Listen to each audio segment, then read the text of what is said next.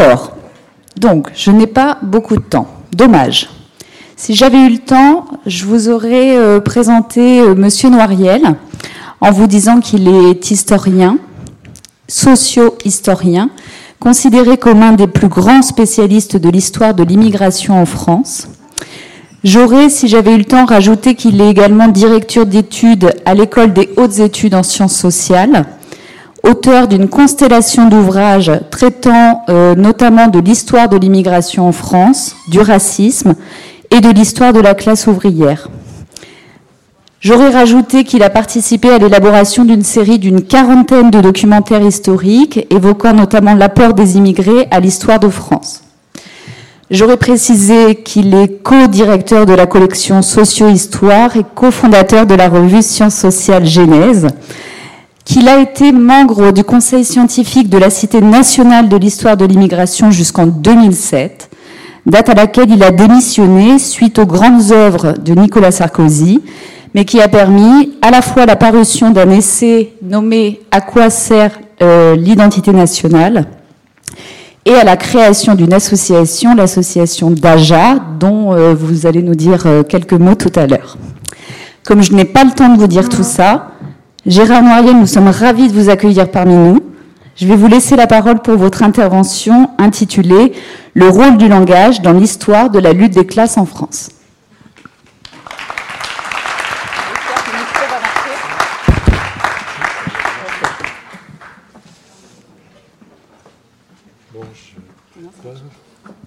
l'impression que ça ne fonctionne pas. Ça marche quand on appuie dessus, mais pas quand on parle.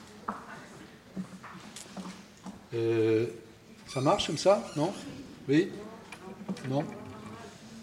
Ok, alors euh, est-ce que les autres fonctionnent? Je peux prendre ce micro. Là, Sinon, celui-ci eh ben, Je vais peut-être. Euh... Là, ça marchait, là? Oui Oui ah, okay. Eh bien, euh, tout d'abord, euh, merci pour euh, cette invitation. Je, suis vraiment content de pouvoir apporter ma petite contribution à votre réflexion collective, d'autant que ça fait déjà longtemps que j'ai des liens avec les, IRTS de, région, notamment en, Lorraine, et que, disons, pour moi, c'est toujours important de, ça a été évoqué un peu par mon collègue tout à l'heure, de sortir du carcan universitaire même si euh, il faut aussi défendre l'université. C'est un petit peu la contradiction dans, laquelle on est placé, parce qu'aujourd'hui, il y a des, peut-être suivi l'actualité par rapport à la nouvelle loi de programmation de la recherche, etc. On est soumis aussi à des attaques constantes pour essayer de transformer l'autonomie de notre milieu savant en une sorte de succursale des grandes entreprises, etc. Donc, euh, euh, pour moi, il y a toujours eu ce souci de me dire euh, quelle est l'utilité de ce que je fais Et c'est une question que je me pose aussi ici devant vous, parce qu'effectivement, en tant que socio-historien, euh, ayant travaillé, ce que je vais vous présenter est tiré beaucoup de ce bouquin-là, le dernier, Une histoire populaire de la France, qui a eu un certain écho. Il est sorti en même temps que le mouvement des Gilets jaunes, donc ça, a permis, disons, à certains journalistes de s'intéresser aux questions sociales qu'ils avaient tendance à négliger depuis un certain temps. Euh, mais évidemment, il y a une dimension historique, de profondeur historique, qui est peut-être un peu en décalage avec euh, vos centres d'intérêt. Donc, je vais passer peut-être assez vite, mais euh, de toute façon, j'aime bien plutôt être concis, puis laisser une large place à la discussion pour être en phase avec peut-être des questions euh, qui, vous, qui préoccupent plus particulièrement. Ce que je voulais dire, c'est que j'ai été. en fait, c'est c'est pas moi qui ai choisi ce titre, on me l'a proposé, j'ai dit oui, pourquoi pas. Et finalement, en, préparant, euh, je me suis rendu compte que euh, c'était euh, vraiment une bonne idée parce que quand j'ai lu ce bouquin, je me suis rendu compte que la question du langage, finalement, traversait toute, toute ma réflexion et que j'en m'en étais finalement pas tellement rendu compte. Hein.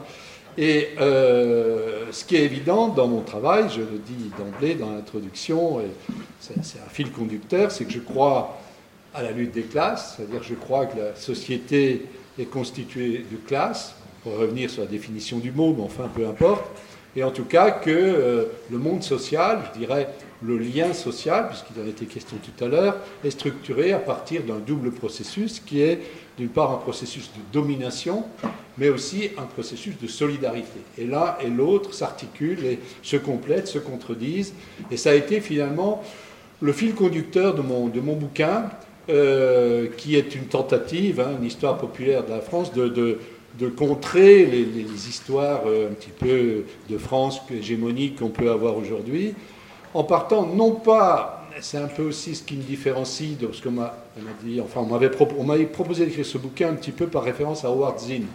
Hein, J'ai publié ça chez le même éditeur, chez Agone, qui a publié l'histoire populaire des États-Unis. Et ma différence un peu avec Howard Zinn, c'est que moi, ce n'est pas une histoire par en bas. Une, pour moi, le populaire, c'est une, relation de pouvoir. Donc ça implique de s'intéresser à la fois à ceux d'en bas et à ceux d'en haut, de voir comment se joue une dialectique entre les deux. Et donc on s'aperçoit qu'effectivement, la question du langage est tout à fait importante parce qu'elle touche à ce qu'on appelle, ce que Pierre Bourdieu appelait la, la, domination symbolique, la violence symbolique. Et ça, c'est un fil conducteur intéressant parce qu'on voit que progressivement dans l'histoire, on est passé de, formes de domination qui étaient très fortement au départ axées sur la violence physique et progressivement un affaiblissement de la violence physique au profit de la violence symbolique. Et donc tout ça, c'est un point qui traverse effectivement euh, le langage. Et au-delà, euh, il y a aussi évidemment, comme toujours, hein, pas euh, historien, quand on se lance dans la recherche, souvent il y a des questions personnelles qui jouent aussi. Donc moi, c'est une question qui, a traversé aussi ma, biographie, je dirais, puisque je suis né dans un milieu où euh, on n'avait pas accès à la parole publique. Hein.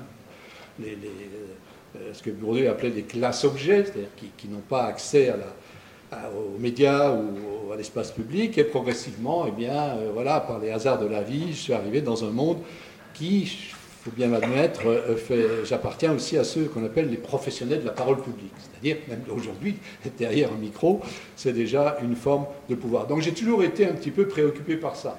Quel type de pouvoir on acquiert quand on, a cette possibilité, donc, de parler au nom des autres ou de, faire l'histoire des autres, etc. etc.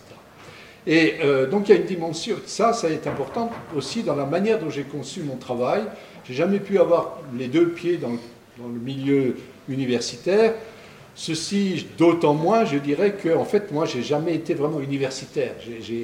J'ai été euh, enseignant dans le secondaire pendant ce temps d'années, puis après, j'ai euh, franchi le cap, je dirais, puisque j'ai été euh, prof à l'école normale supérieure à, à la rue d'Ulm, à Paris, et à l'école des hautes études, ce sont des grandes écoles, donc avec des, des élèves qui venaient la plupart de milieux privilégiés, extraordinairement différents de celui que j'avais moi-même connu.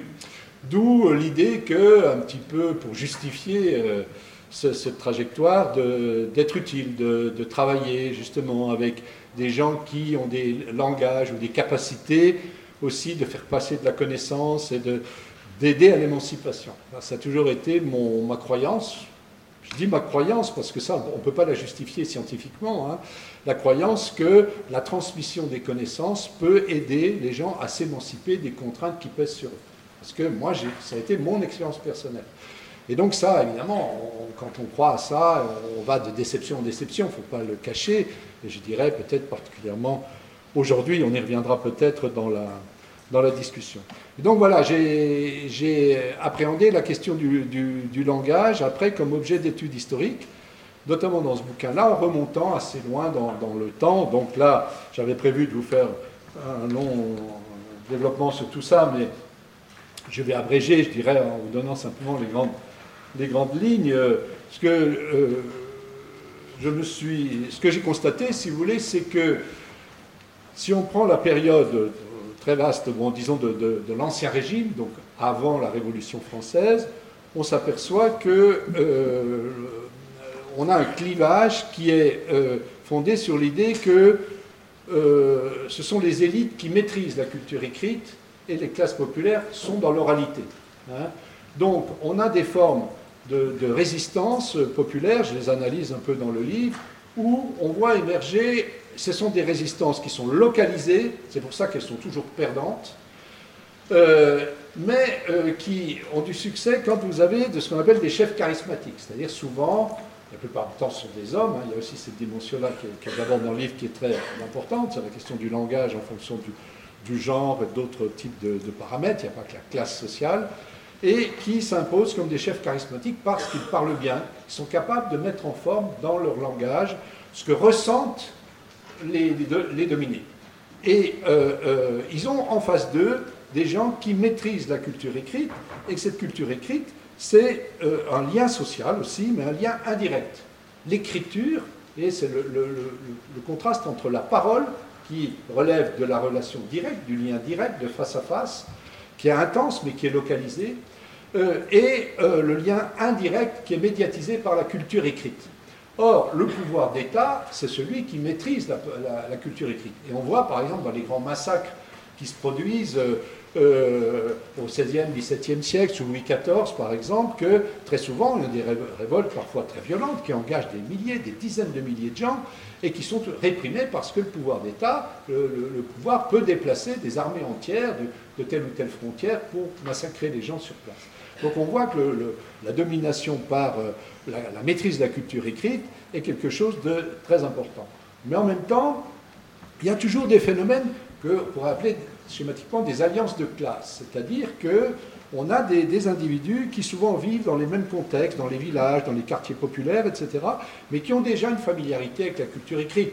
J'analyse ça, par exemple, pour ce qu'on a appelé les, guerres de religion, hein, euh, au moment de la naissance du protestantisme. On voit très bien que euh, euh, les, artisans qui ont une petite maîtrise de la culture écrite vont jouer un rôle très important dans la, mise en forme des, luttes populaires. Et là, il y a un phénomène très important qu'on retrouve à toutes les époques, que, euh, où je me suis inspiré aussi de beaucoup de Pierre Bourdieu. Moi, j'ai une double formation, principalement d'historien et de sociologue, que j'ai acquise en travaillant dans équipes de, Bourdieu. Et euh, pour moi, Bourdieu, c'est un sociologue fondamentalement du langage. Euh, il faut lire son livre, son petit livre qui s'appelle Ce que parler veut dire, extraordinaire, comme il montre justement comment les formes de domination peuvent se, structurer autour du langage. Et il a une formule qui m'avait beaucoup frappé à l'époque, parce que je travaillais beaucoup sur le monde ouvrier, le syndicalisme, etc. Euh, c'était dans un débat comme ça, il y avait quelqu'un qui a demandé pourquoi les syndicats, on était dans les années 70, c'est un contexte très différent d'aujourd'hui, pourquoi les syndicats euh, ont toujours, mettent toujours en avant des revendications salariales? Bourdieu avait répondu, que le coup, ça avait déstabilisé, puis en y réfléchissant, je, suis rendu compte de la puissance de cette formule, finalement. Il dit, oui, euh, parce qu'ils euh, disent en gros, le, le rôle du syndicat, c'est-à-dire du syndicaliste, du porte-parole, de celui qui parle au nom d'un groupe, c'est de trouver des formules qui puissent rassembler les gens. Il disait, les syndicalistes disent j'ai mal au salaire au lieu de dire j'ai mal partout. Voyez? Et cette formule, finalement, je me suis rendu compte qu'elle était très vraie. Travaillant moi-même euh, auprès de milieux, je vais en dire un petit mot tout à l'heure, euh, populaires, je voyais bien qu'il fallait trouver des formules qui puissent rassembler des gens qui peuvent avoir après des formes de souffrance qui sont extraordinairement diverses. Hein. Et donc ça, ça m'a été particulièrement utile. Quand j'ai fait ma thèse, c'est-à-dire à, l'époque j'étais moi prof dans un collège euh, à Longwy, en Lorraine, au moment des grandes grèves de la sidérurgie. Et là, euh, euh, cette lutte qui était au départ pour sauver la sidérurgie, donc une lutte ouvrière autour de l'emploi, progressivement elle a, évolué, elle a évolué vers une lutte pour le droit à la parole. Grâce à la radio Lorraine Cœur d'Acier, où je faisais moi les émissions d'histoire, qui est une, je ne sais pas si vous connaissez cette histoire extraordinaire d'une radio libre, au moment où les radios euh, libres étaient interdites encore, hein, et euh, c'est la CGT qui avait lancé cette radio, et euh, pour une population ouvrière issue d'immigration en grande partie dans le nord de la Lorraine, qui n'avait jamais eu voix au chapitre, cette radio, qui a été animée par un journaliste extraordinaire, malheureusement qui vient de décéder, qui s'appelait Marcel Tria, eh bien, elle a eu un impact fondamental et des gens qui voilà, ont découvert cette possibilité qu'ils avaient de pouvoir parler en leur nom propre, etc. Ça a été pour eux très important. Donc, c'est à ce moment-là donc, que je me suis rendu compte de cette dimension dont je parlais tout à l'heure du langage dans la, vie quotidienne et des effets que ça pouvait avoir sur, à la fois sur euh, les formes de lutte, sur les capacités de mobiliser les gens, sur les, les, contradictions aussi que ça pouvait générer, etc. etc. Donc j'ai appliqué ça après dans mon, dans mon travail. Euh, et euh, dans cette dialectique aussi, qui me semble très importante, des formes d'appropriation du langage dominant par les, les, les, démunis, les dominés, si vous voulez. Euh, on voit très bien que euh, c'est toujours les dominants qui sont maîtres du jeu. Mais ils sont pas. Il y a un processus dialectique. Je trouve l'un des apports du marxisme qui vient de Hegel, c'est la, notion de dialectique qui a été perdue un peu de vue, euh, malheureusement, depuis quelques années. Et c'est la lutte des contraires. La dialectique, on progresse par une lutte de contraires. Et ça, on le voit très bien quand on, travaille sur le langage, c'est-à-dire que les dominants ont la capacité d'imposer leur langage aux dominés, mais les dominés en font un autre usage que celui que les dominants voudraient qu'ils en fassent. Et pour moi, c'est tout à fait typique de ce qui s'est passé avec les Gilets jaunes. Si vous voulez, on pourra en reparler tout à l'heure, mais au départ, c'est un mouvement qui est soutenu par BFM. On voit le journaliste du BFM TV qui dit mettez un gilet jaune, allez faire la grève. Et puis, comme il voit l'ampleur des trucs, après la mobilisation et la capacité des, et l'imagination des classes populaires pour s'approprier ça et en faire autre chose que simplement un discours libéral, aussitôt, évidemment, après, il y a une contre, contre révolte qui se met en place. Et ça, on le retrouve à différents niveaux. On peut analyser, ce que j'ai fait dans le livre aussi, la guerre dite de religion comme ça. Il y a une dissidence qui se passe au sein des élites, entre, voilà, avec Luther, etc. Euh, euh, donc une critique du, catholicisme, pardon, qui était dominant, mais dans les classes populaires, eux, ils y voient autre chose. Ils y voient qu'ils payent trop d'impôts, qu'il y a la dîme, que les curés, euh, l'absentéisme des curés, etc., etc. Donc il y a toujours cette dimension. Et c'est ça qui donne un peu d'espoir dans un monde comme aujourd'hui qui est particulièrement pessimiste, on en parlait tout à l'heure. Il y a quand même, je crois, cette ressource de dire euh, les peuples ont de l'imagination, ils sont capables de s'approprier euh, même les formes les plus fortes, intenses de domination qu'ils subissent. Mais alors il y a une autre dimension qui est particulièrement problématique pour l'historien, c'est qu'est-ce qui reste de tout ça? Ah oui, parce que c'est le problème de l'archive, si vous voulez. Le problème de l'archive. Nous, on travaille sur les restes. On dit souvent que euh, les pauvres n'ont pas d'histoire parce que souvent, ils n'ont pas laissé de traces. On sait que c'est une difficulté très grande pour les historiens des classes populaires. Euh, je renvoie là aux travaux d'Arlette Farge, notamment, qui a été, vraiment, je trouve, euh, écrit des choses formidables là-dessus. Alors, il y a des possibilités, il y a des techniques, enfin, je ne vais pas entrer dans la, cuisine, mais en même temps, il y a une dimension qui est importante, c'est euh, l'histoire nous aide à critiquer des mots qui ont été neutralisés au cours du temps. Alors, je l'ai fait au moment des Gilets jaunes, c'était d'ailleurs à ce moment-là que j'étais intervenu publiquement, c'était au début du mouvement, parce qu'on avait un certain nombre de gens, dont Éric Zemmour, je parlerai peut-être un peu tout à l'heure sur autre chose, mais qui disaient c'est une jacquerie. Or, le mot jacquerie n'est pas du tout neutre. Hein. C'est le vocabulaire qu'ont utilisé les dominants, notamment l'historiographe des rois, comme Froissart, hein, euh, pour discréditer les luttes paysannes euh, des 14e, 15e siècles. D'ailleurs, le mot Jacques, vous le savez peut-être, ça, voulait dire paysan. Le mot Jacques, c'était une insulte euh, pour discréditer les paysans. Et vous voyez, petit à petit, ben, aujourd'hui, on, a encore ce mot jacquerie qui traîne comme ça dans, notre langage, et c'est comme une sorte d'inconscience, si vous voulez, de, social, qui permet de discréditer encore des mouvements. Donc ça, c'est une dimension aussi du travail historique, de, faire une sorte de, genèse, une analyse critique de, l'histoire des mots, euh, qui peut être utile, je crois, euh, à, notre, à notre présent. Donc ça, je l'ai analysé, voilà, donc je ne vais pas insister trop, trop là-dessus, sur cette période d'Ancien Régime.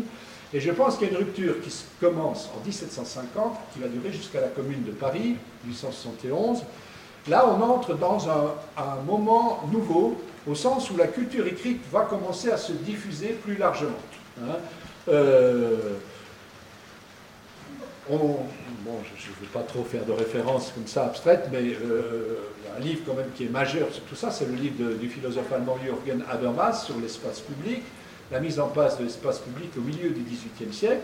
C'est à ce moment-là qu'on va avoir un contre-pouvoir qui, va commencer à se, mettre en place euh, contre le pouvoir d'État, hein, la monarchie, contre-pouvoir animé par ceux qu'on a appelés des philosophes, Rousseau, Voltaire, etc., etc., et qui ont du pouvoir parce qu'ils ont des lecteurs.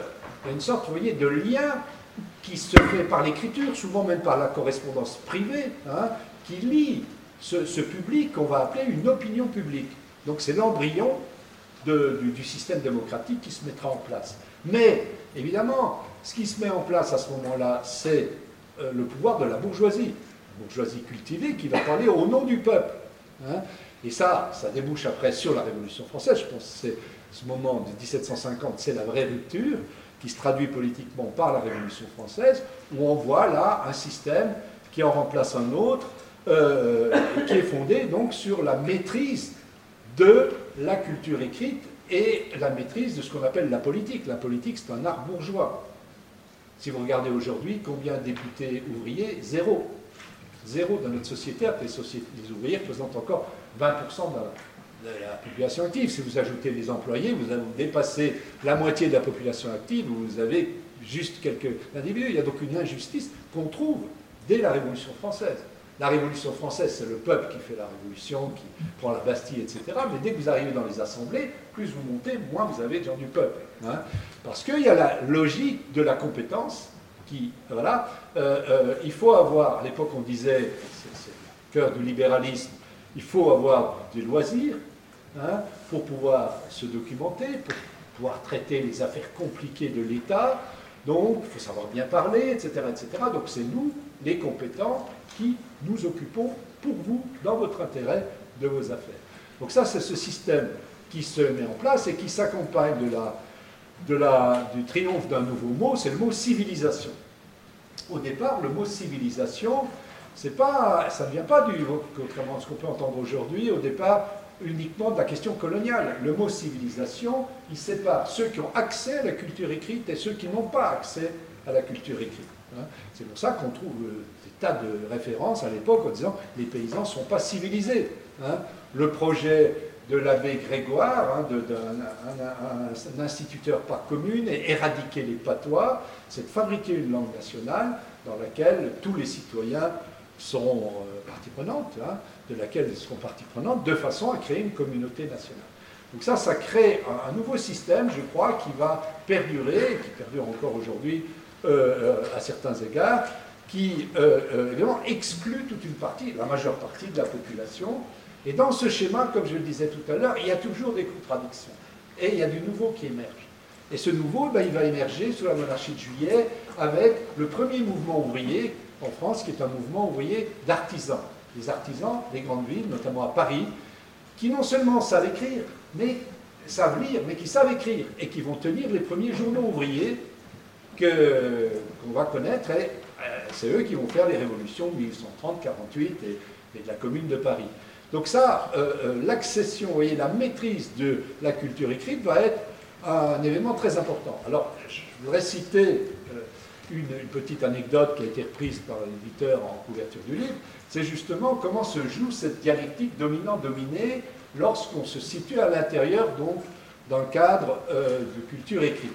C'est l'un de ces ouvriers, qui était menuisier, qui s'appelait Jacques Vinsart, il a créé une revue qui s'appelait La Ruche Populaire. Et il se trouve que, je crois que c'est 1841, euh, Victor Hugo est élu à l'Académie française et il fait un beau discours d'académicien devant ses pairs. Euh, et à un moment donné, dans ce discours, il utilise le mot populace. Populace. Et ce discours est publié et Jacques Vincent tombe dessus. Et Vincent prend sa plus belle plume et il écrit à Victor Hugo hein, en lui disant Vous m'avez humilié. Parce que populace, c'est péjoratif, nous, nous sommes fiers d'être ouvriers, etc., etc. Alors c'est très intéressant parce que euh, Hugo a été déstabilisé. Il n'a pas, euh, vous voyez, rejeté ça d'un revers de main, etc. Mais il a cherché, bon, il à s'excuser, enfin pas s'excuser, mais des justifications. N'empêche que euh, un historien, le Chevalier, qui a travaillé sur les manuscrits des Misérables, hein, du grand roman de Victor Hugo, il a constaté qu'en fait, Hugo avait lui-même pris en compte la critique qui avait été faite par cet ouvrier et que le sens même du mot misérable a changé au cours du roman. C'est-à-dire que le misérable, au départ, c'était les bas-fonds de Paris, à l'époque des, bas-fonds, etc. Petit à petit, bien, il y a une compassion qui s'inscrit et aussi une politisation. Après, ça devient les ouvriers, les, héros, Gavroche, etc., les héros de la Révolution de 48. moi, je trouve, voilà, c'est ça la vraie démocratie. Vous voyez, c'est la vraie démocratie, c'est justement faire en sorte que même ceux qui au départ n'ont pas les armes pour pouvoir euh, euh, contrer, critiquer les élites, eh bien, on leur donne la possibilité de le faire parce que ça entraîne un progrès qui finalement est pour le bien commun. c'est la preuve. Ce n'est pas uniquement des revendications catégorielles, c'est au, service de l'ensemble de l'humanité. Alors, là, je voudrais euh, aborder très vite après la, la, période pour arriver à aujourd'hui et dire quelques mots sur la situation actuelle, c'est, je pense qu'il y a une rupture majeure dans notre histoire qui se produit avec la Troisième République, donc à partir des années 1870-80 que j'ai appelé la nationalisation de la société française, parce que là, du coup, toute la société est désormais euh, euh, enveloppée dans euh, l'univers de l'écriture. Je vais donner juste une référence, c'est que c'est l'époque donc des lois de Jules Ferry sur l'école gratuite obligatoire, mais c'est aussi la loi de 1880 sur la liberté de la presse. Et conjuguer ces deux lois vont faire qu'en une vingtaine d'années, le nombre de lecteurs de journaux en France va être multiplié par 10. Alors que la lecture du journal était encore un privilège d'élite ou de classe moyenne, ça devient désormais euh, le bien commun. Et ça, c'est fondamental. C'est fondamental, pourquoi? Parce que désormais, le sens commun, ce qu'on appelle le sens commun, en tout cas pour ce qui concerne la, politique, hein, il est construit par les journaux. Et ce que j'ai montré, ce que j'appelle moi la fait diversion de la politique, c'est-à-dire progressivement, les journalistes vont fabriquer une rhétorique, une écriture, un style journalistique qui emprunte à la catégorie des faits divers, c'est-à-dire un criminel, un une victime et un justicier. En général, souvent, c'est le journaliste qui s'attribue le rôle de justicier. Hein. Et ça, on le voit, ça fonctionne dès, la fin du 19e siècle, parce que c'est ça qui attire des lecteurs, les grands procès, etc. Et finalement, même la grande politique va être reconstruite à partir de ça, avec euh, un héros qui peut être victime aussi, c'est le français. Donc la nationalisation, c'est la construction du personnage du français, opposé à deux repoussoirs, qui sont l'étranger, l'ennemi, à l'époque c'était l'allemand, et puis l'étranger, le sauvage. Là, c'est la question coloniale qui commence donc à prendre toute son importance. Et donc, on a là, vous voyez, une structure qui, euh, euh, je l'ai analysée dans mon dernier livre, donc, qui s'appelle euh, Le venin dans la plume, où j'ai comparé Drummond, qui pour moi est le premier polémiste de cette époque-là. C'est lui qui a véhiculé l'antisémitisme. Hein. L'antisémitisme en France se développe vraiment à la suite du livre de, de Drummond qui s'appelle La France juive, qui date de 1886. Mais la structure du récit que Zemmour que, pardon, que Drummond, Drummond, j'ai non, parce que ce que j'ai oublié de dire au début, ce que je voulais dire, parce que vous avez parlé de notre association, j'ai créé effectivement une association d'éducation populaire il y a une douzaine d'années, après la démission de la, Cité nationale d'immigration, justement pour euh, échapper, euh, à, je dirais, à la caricature de l'universitaire qui fait toujours ses beaux discours, etc., et traduire dans des langages euh, différents les, connaissances. Donc en fait, je fais ce qu'on appelle, j'ai vu que vous, aimiez ce genre-là, puisque vous en organisez une demain, je crois, conférence gesticulée, où je, suis moi-même sur scène, sans sortir de mon rôle d'historien, je suis incapable de faire autre chose, mais avec une comédienne. Et donc, on, transforme mes, bouquins, ou bouquins de collègues, hein, euh, en petits spectacles pour annoncer un débat. Et là, on est en train d'en faire une où on a inventé un personnage qui s'appelle Drummond. Vous voyez, Drummond, donc à la fois mélange de Drummond et de Zemmour, c'est pour ça que je bafouille un petit peu.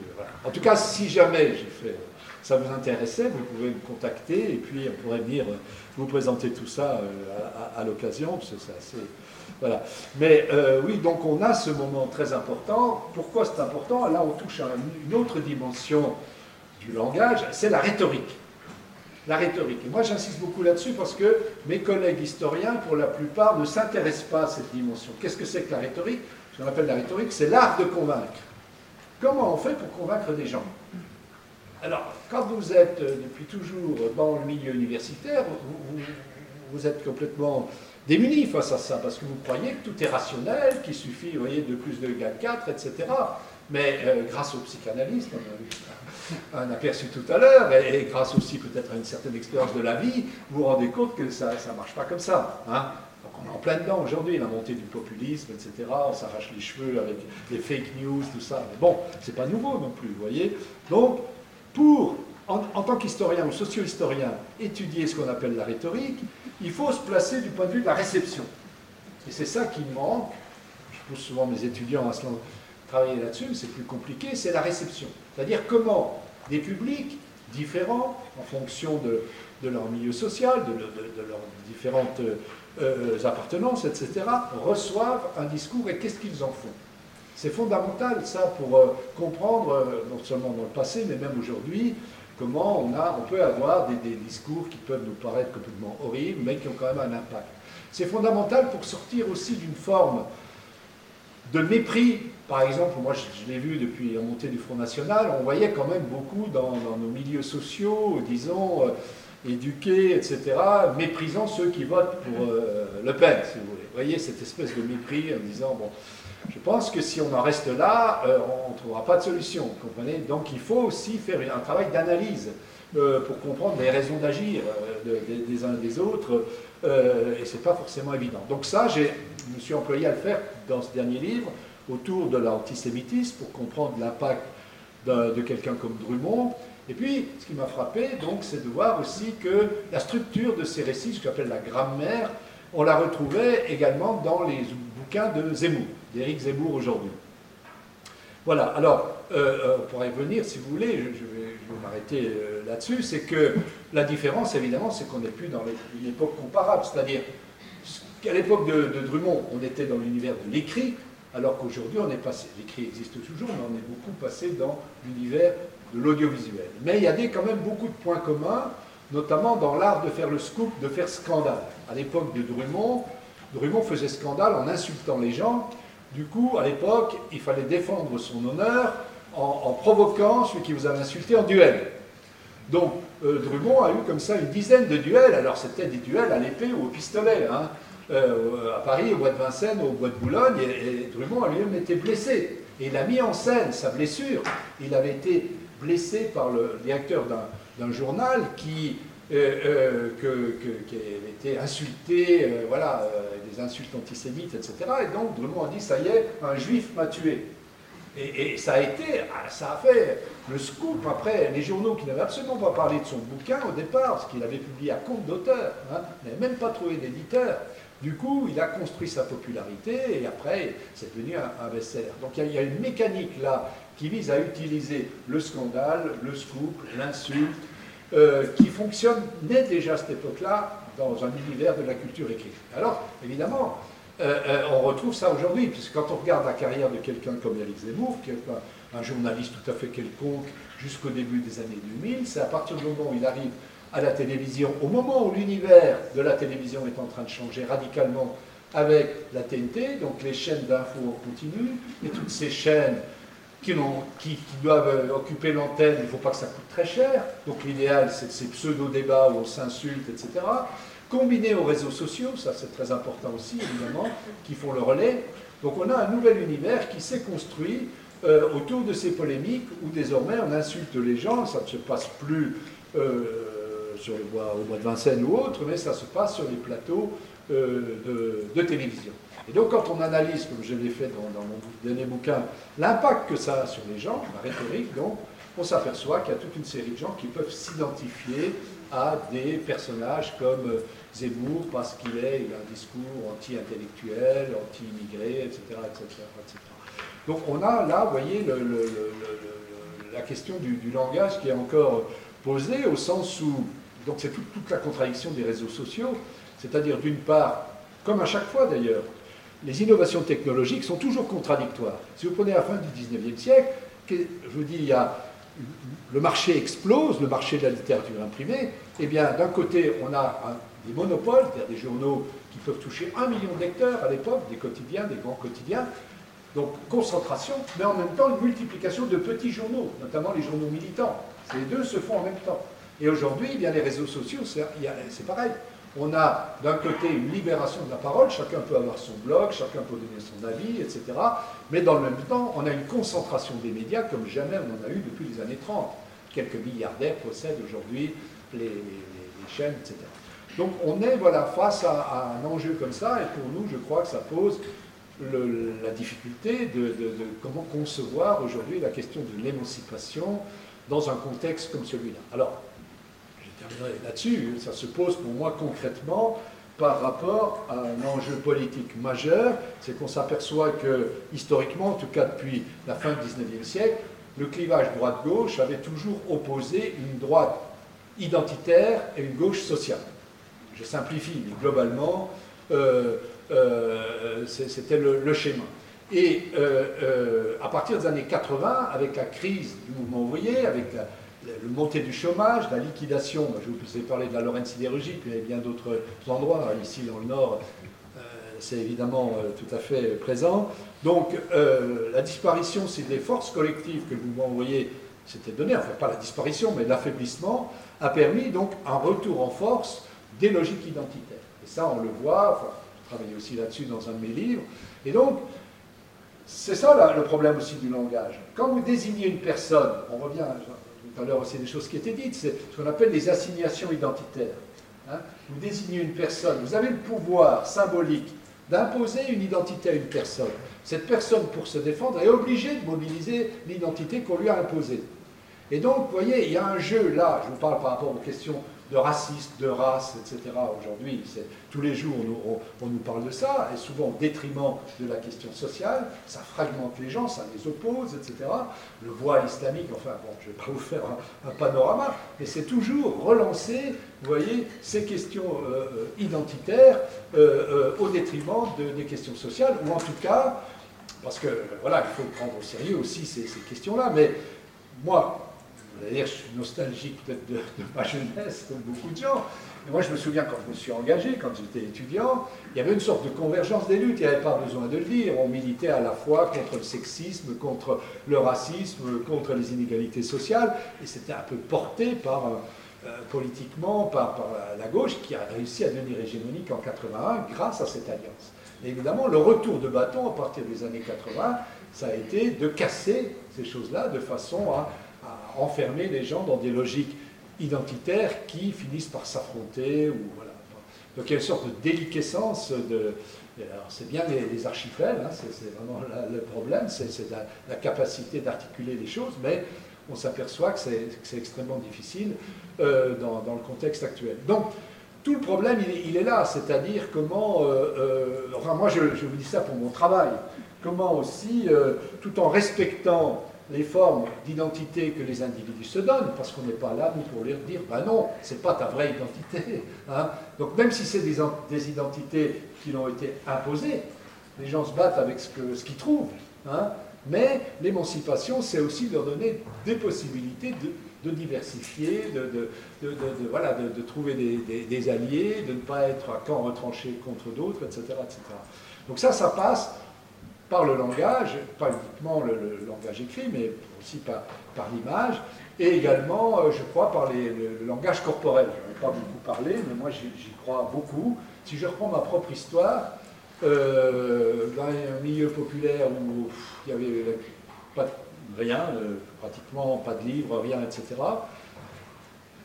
le, premier moment de mon émancipation, ça a été plutôt par le corps. C'est-à-dire, c'est quand j'ai vu la première fois Johnny Hallyday à la télé. C'était une émission de 61, je crois, un truc comme ça. C'était la première fois, il avait 16 ans, 17 ans. Et sa manière, c'était le rock'n'roll, vous voyez, la manière de, bouger, ça a été quelque chose de, tout à fait. Euh, vous voyez, j'ai gardé ce souvenir très très fort, très très fort parce que l'image qu'on avait, nous, d'abord de la discipline du corps que nous imposaient nos parents, les repas de famille interminables où il fallait être les, comme ça, sans bouger, etc. C'était très, très fort. Très, très... Les nouvelles générations ne se rappellent plus de, quand même de ce que c'était les rapports sociaux, y compris dans les familles, jusque dans les années 50, 60, avant 68. Hein. Et, puis, euh, et puis les chanteurs, c'était Tino Rossi. Voyez bon, c'est ça les modèles, hein, les modèles de, bon. Euh, peut-être que ça arrivait chez nous, je dis pas, il y avait aussi bien sûr bien d'autres choses dans d'autres milieux, mais pour nous c'était ça. Et donc voir un type comme ça à la télé, c'était les débuts de la télé, c'était en noir et blanc encore, tout ça. C'était, vous voyez, pof, je me suis dit, bon, on n'est pas obligé de ressembler finalement à la génération d'avant. Vous voyez, il y avait tout ce passage par le. Donc moi, ça me laisse par rapport euh, à certains collègues qui n'ont pas été du même milieu, etc., quand même une, vision des choses qui est plus ouverte, vous voyez, que, que peut-être des simples visions rationalistes ou euh, intellectualistes. Et c'est pour ça que cette association, on essaye aussi de travailler. Le premier travail, le spectacle qu'on a fait, c'était sur le clown chocolat. C'est nous qui l'avons redécouvert. J'ai écrit deux livres sur ce clown. On a été contacté après par un producteur de cinéma et ça a donné le film avec Omar que vous avez peut-être vu. Euh, ils ont simplement oublié de dire que ça venait de notre travail, hein, l'éducation populaire. Je ne sais pas pourquoi. Bref, donc euh, c'était, on avait choisi cet artiste justement parce qu'on travaillait beaucoup dans les collèges, on travaillait beaucoup dans les collèges de région parisienne, dans les lycées, et on voulait prendre un personnage qui, on ne pouvait pas imaginer une victime euh, plus emblématique. C'était un esclave, esclave à Cuba, vendu à un marchand espagnol, employé comme domestique euh, dans un petit village près, de, près de Bilbao, et violenté par les paysans du coin qui n'avaient jamais vu de noir et qui avaient voulu lui blanchir la peau, qui se sauve, qui se fait engager comme porteur de, valise par un clown, les clowns à l'époque étaient des grandes vedettes, qui arrive à Paris, il porte, il n'est rien, il est travailleur immigré, il ne parle pas le français, il est analphabète, etc. Et deux ans après, c'est la grande vedette d'un spectacle, dans, un nouveau cirque, un spectacle à la fois de cirque et de musical, et il va s'imposer comme un artiste, voilà. Et moi, voilà, j'adore cette histoire parce qu'il nous sort de la victimisation. Il montre comment, voilà, des individus, même quand ils sont au fond du trou, quand ils sont humiliés, etc., ils peuvent utiliser leurs propres ressources pour, euh, voyez, euh, réussir euh, leur vie, faire quelque chose de leur vie. Donc c'est un exemple emblématique. Et c'est le premier qui présente au public français la culture des esclaves afro-américains aussi. Son succès vient de là. C'est à l'époque du Kekwo. Alors, pour un coup, c'est inversé, mais il a été beaucoup victime de, des femmes. Chocolat. Parce qu'après, il y avait Joséphine Baker tout le monde connaît Joséphine Baker. Puis avant, il y avait la Vénus autantote. il est entre les deux. Donc, euh, euh, mais voilà, donc c'est, pour moi, c'est intéressant et ça passe par le corps. Et moi, j'ai, dans mon travail, vous voyez comment il y a le lien aussi avec le travail, c'est que il a été filmé par les Frères Lumière. Et euh, il y a quatre ou cinq petits films qui sont conservés à la cinémathèque. Et la première fois que je les avais vus, j'avais été déçu. Je trouvais que les sketchs, ça ne me faisait pas rire. C'était bon. Et puis après, euh, euh, j'y suis retourné, etc. Je me suis dit, est-ce que je vais essayer de comprendre comment il résiste dans ces sketchs? Parce qu'il jouait avec un clown blanc qui s'appelait Footit, qui était un clown anglais. Et là, j'ai découvert, voilà, en faisant attention à, la manière du corps, enfin bon, c'est lui qui invente le personnage de l'Auguste, je ne sais pas si vous connaissez un peu le monde du cirque, l'Auguste, c'est celui qui contourne toujours le pouvoir, qui a la capacité de mettre en dérision l'autorité, etc. Et donc voilà, donc ça passait chez lui par les gestes, par le langage, euh, pas le langage corporel. Donc voilà, c'est pour moi aussi une dimension importante qui est évidemment, on a beaucoup travaillé avec des, parce qu'on fait des animations après dans les classes, etc., avec des jeunes qui font du rap et tout, et ça leur parlait. Alors si on avait fait un baratin sur même il euh, ne faut pas être raciste, etc., ou des trucs comme ça, ça, leur passe. Vous voyez? Donc c'est aussi un respect pour la culture des gens qu'on a, euh, avec qui on travaille, et puis leur faire faire quand même un cheminement euh, voilà, c'est à ça que je crois et ça passe en grande partie par la question du langage. Voilà, je m'arrête là, été plus long que prévu. Merci.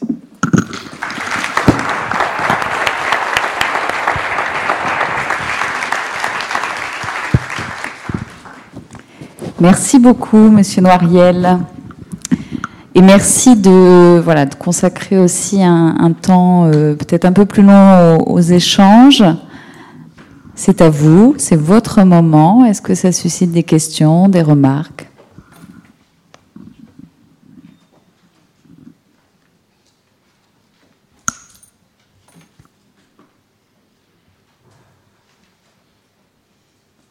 Levez bien haut la main, on ne vous voit pas.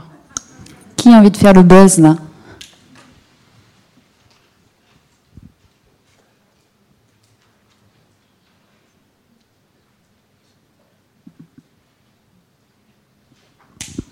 Je pense que c'est à cause de Tino aussi. Il y a plein de gens dans la salle qui connaissent pas du tout, je pense. Alors Joséphine Baker, on n'en parle même pas. Je crois que c'est même pas la peine. Petit Papa Noël.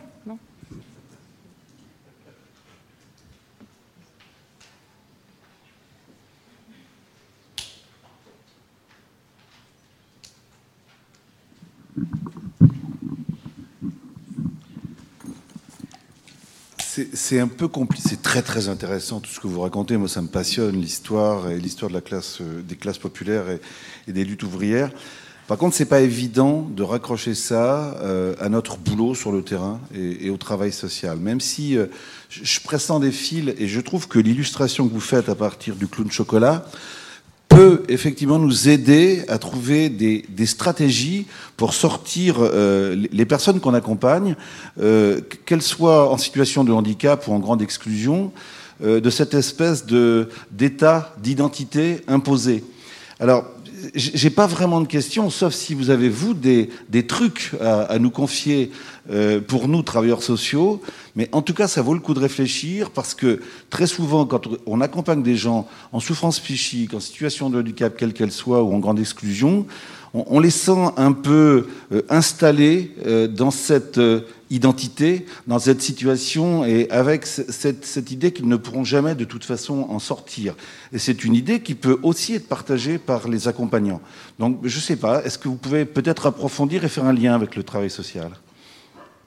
Bah, C'est pour moi qui vais vous donner des, conseils sur votre, votre métier. C'est sûr que euh, vous êtes, a été dit d'ailleurs tout à l'heure, tout à fait, les, cambouis, vous avez dit, bon, différentes sortes de cambouis aussi, il hein, faut, le savoir, mais c'est vrai que, que moi, moi je crois à cette idée-là, mais voilà, dans ma propre position euh, professionnelle, si vous voulez, mais je pense qu'effectivement c'est un principe euh, global, mais que, que on fait plus progresser les gens euh, quand on les respecte et quand on part de ce qu'ils sont, de ce qu'ils savent faire, et quand on leur donne aussi des motifs d'espérance. C'est un petit peu le rôle aussi de, la culture ou de la.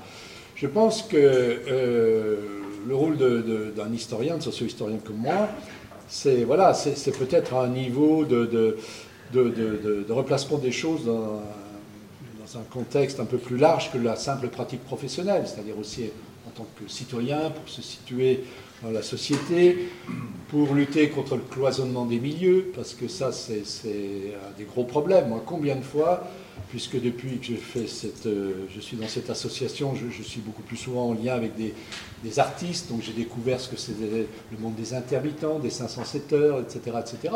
Et ce qui m'a toujours frappé, c'est que la difficulté que des milieux euh, professionnels qui sont confrontés finalement au même problème leur difficulté à, s'entendre, à s'allier pour agir en commun.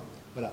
Donc ça, c'est un des effets pervers, je dirais, du système capitaliste ou institutionnel qui crée des nous professionnels qui, voyez, qui euh, s'enferment dans leurs propres euh, préoccupations, ce qui est légitime, mais peut-être qu'il y a parfois des moyens d'aller au-delà, de, montrer que des situations peuvent être comparables, pas forcément dans la même gravité, mais dans des, milieux des autres. Pour moi, c'est le, ce qui me paraît très euh, transversal, c'est la question effectivement de, l'émancipation. Donc moi, c'est une chose qui m'a toujours beaucoup préoccupé. En fait, je dirais que s'il fallait que je résume 40 ans de recherche, je dirais que le truc qui m'a toujours hanté, c'est les porte-paroles. Qui parle à la place des autres? C'est toujours ça. C'est quand j'ai découvert ça chez Pierre Bourdieu que j'ai été totalement fasciné par sa sociologie et que je me suis rapproché de lui, etc. Parce que je, l'avais en moi, d'abord, d'avoir des gens qui parlaient à ma place, à la place de notre famille.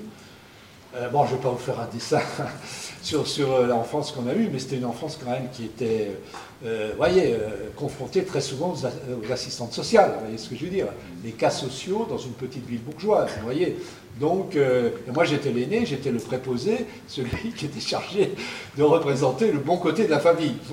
donc j'étais, jouais déjà un rôle de porte-parole, vous voyez, dans, dans, la logique. Donc, voilà, c'est quelque chose de très personnel. Mais après, euh, voilà, euh, euh, bon, j'ai adapté ça à mon propre métier, évidemment, vous voyez. Donc, je pense que la science, telle que je la conçois, c'est justement une manière de ne pas parler à la place des autres. C'est connaître la réalité. Et je me bataille constamment, c'est pour ça que je suis un peu marginal dans mon milieu, contre des historiens qu'on voit, ou des sociologues ou autres, les experts à la télé, tous les jours, ils vont nous parler, sans arrêt, sans arrêt, ils outrepassent leurs compétences. Moi, j'ai dit, j'interviens dans les médias quand je parle de mon travail. C'est la seule légitimité qu'on peut avoir, c'est la valeur travail. C'est pas vous, pas ça je vous dis pour vous convaincre, mais ça, c'est une valeur républicaine pour moi, mais qui est, qui est souvent transgressée, parce que les journalistes vous poussent toujours à en dire un peu plus, et ils vous poussent toujours à répondre à leurs questions, qui ne sont pas forcément les questions de la recherche. Vous voyez donc il y a toujours aussi cette, cette difficulté-là à laquelle on est exposé, qui, est, qui peut créer de la souffrance, il hein, faut, bien voir. La souffrance, elle vient de quoi? Elle vient de se dire que pour moi, pour me justifier d'exister, disons comme un intellectuel, j'ai été obligé de me dire que ce que je faisais, ça servirait le peuple, si vous voulez, ou les gens, voyez, les gens qui souffrent, etc. Or, euh, euh, plus j'ai avancé, plus j'ai douté de ça, si vous voulez. Parce que euh, pour pouvoir accéder à un public plus vaste, il faut faire des compromis que, je ne peux pas accepter, puisqu'il faut de plus en plus, ça s'est aggravé, moi je peux vous dire, en 30 ans, de manière considérable. Vous avez aujourd'hui, moi, toutes les semaines, j'ai un journaliste qui m'appelle pour savoir ce que je pense de la dernière petite phrase. Alors c'était Sarkozy, après c'était Valls, maintenant c'est Macron, etc.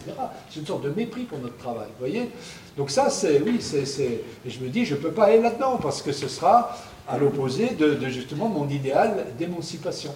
D'où le fait que je me sens beaucoup plus à l'aise dans des rencontres comme celle-ci, où avec des gens qui, qui, qui, ont un vrai, qui sont vrais au sens où ils font un vrai travail, ils, ont envoyé de vrais enjeux, de vrais problèmes, etc. etc. alors qu'autrement, on est dans une sphère comme ça, complètement éthérée, à des années-lumière des, réalités sociales. Vous voyez D'où l'éducation populaire aussi, tout le travail qu'on peut faire à ce niveau-là. Voilà, mais en même temps, je ne vais pas me faire d'illusions sur l'impact que ça peut avoir, mais quand même, voilà, il faut, moi, j'appartiens à une génération, enfin, j'étais un peu trop jeune en 68, mais quand même de la mouvance des années 70. J'ai vu combien j'en ai vu qui étaient hyper révolutionnaires à ce moment-là et qui sont devenus cyniques aussi après, et qui vous disent bon, on a déjà, on a tout fait. Le cynisme, c'est ce qu'il y a de pire. Même si vous savez que ce que vous pouvez faire est limité, il faut quand même continuer à y croire. Il faut quand même continuer à le faire. Sinon, euh, ça a désespéré là pour le coup complètement. Vous voyez. Voilà comment je vois les choses. Oui. Question.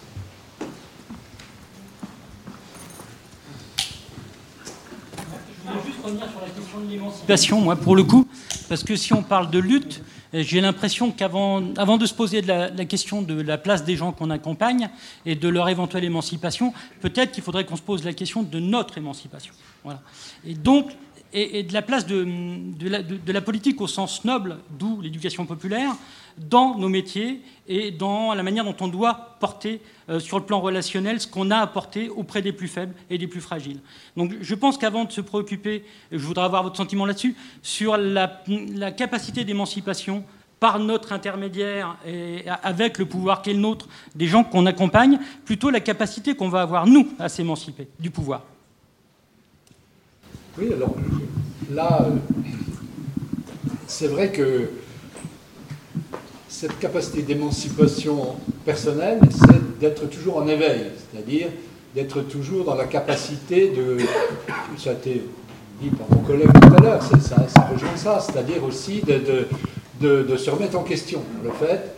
Et ça, je pense que c'est une qualité aussi qui devrait être celle de toute personne qui se dit chercheur ou savant c'est pas la même chose. Mais universitaire, bon, ben, universitaire, c'est un petit c'est une définition bureaucratique, administrative, mais euh, euh, c'est pas, euh, pour moi, le, vrai métier de savant. Le vrai savant, c'est celui de, qui dit tout ce que je sais, c'est que je ne sais rien. Vous savez, c'est-à-dire la capacité de se remettre en question. et c'est pour ça que j'en reviens encore à, l'éducation populaire. Moi, c'était une nécessité parce que quand on est dans une logique de, un peu de spectacle, les, réactions des gens ne sont pas les mêmes. Quand tu fais un truc comme j'ai fait aujourd'hui, d'ailleurs, il n'y avait aucune question au départ, c'était bien la preuve.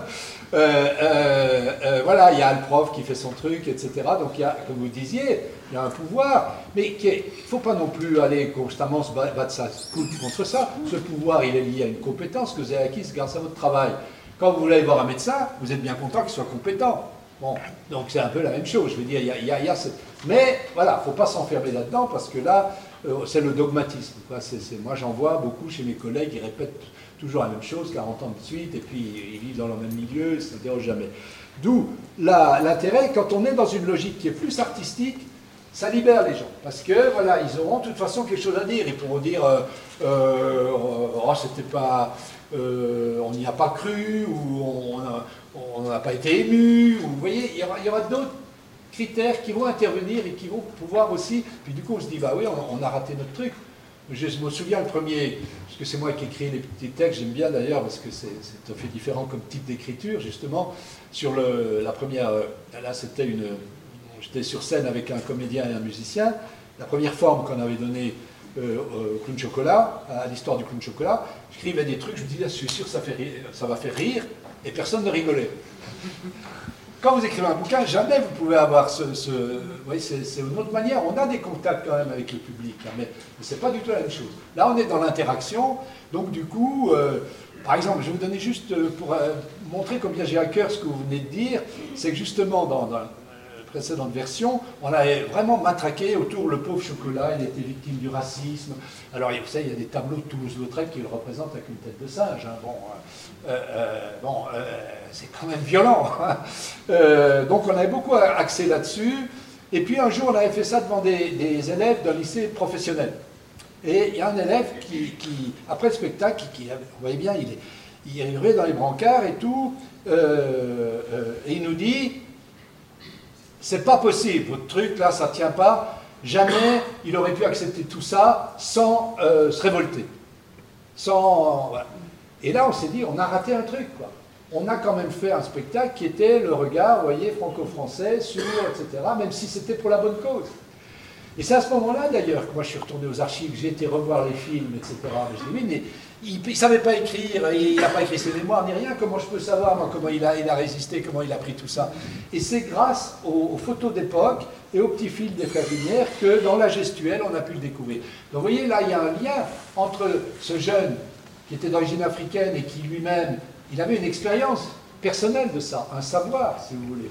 Et donc, grâce à ce débat, même si ça a été pour le coup, on était un peu déstabilisé, un peu on dirait déprimé, on se dit on a raté notre coup, ça n'aura pas plu et tout. Euh, en y réfléchissant, ça a fait progresser le, schéma. Donc moi je crois beaucoup à cette forme de co-construction dans ce type de, projet, effectivement.